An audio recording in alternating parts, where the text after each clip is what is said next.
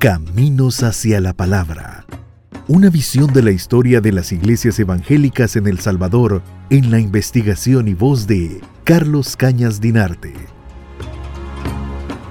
En las dos temporadas pasadas de Caminos hacia la Palabra hemos examinado desde la ruptura en el interior de la Iglesia Católica salvadoreña ya entre 1822 y 1824, lo cual condujo a una situación inédita en la historia nacional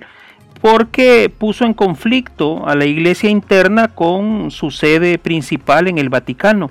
Después de eso revisamos la presencia en 1858 del reverendo Frederick Crowe, que fue vapuleado y expulsado del país en ese mismo año. También revisamos la llegada del reverendo Samuel Alexander Purday y su familia, quienes eh, fueron eh, los que establecieron el primer templo evangélico que hubo en el territorio salvadoreño entre 1896 y 1897.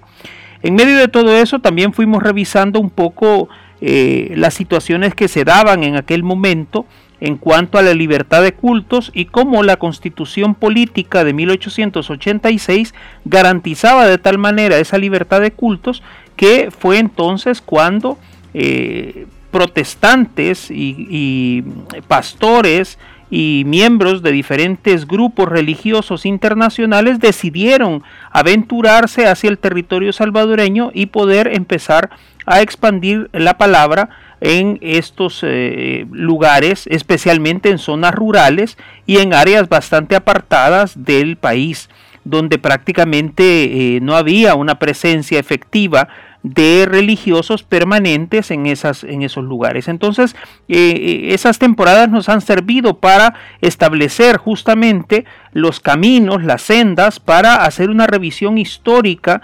sociohistórica y cultural de eh, esa penetración de las iglesias evangélicas dentro de las comunidades salvadoreñas. En esta tercera temporada les hago la más atenta invitación para que me acompañen y podamos revisar entonces y experimentar también lo que estaba ocurriendo en las primeras tres décadas del siglo XX donde obviamente vamos a tener otros nombres, vamos a recuperar algunos que ya habíamos trabajado en las primeras dos temporadas y además vamos a empezar a entender un poco más eh, el papel que juegan las comunidades evangélicas del occidente del país en uno de los hechos más sangrientos y nefastos que registra nuestra historia como es el levantamiento etnocampesino y la matanza eh, de 1932. Eh, Enero de 1932 va a ser un acto eh, lleno de sangre, de represión por parte del ejército salvadoreño, en el cual prácticamente se va a establecer un parteaguas en la historia nacional. Entonces, ahí también la comunidad evangélica tiene presencia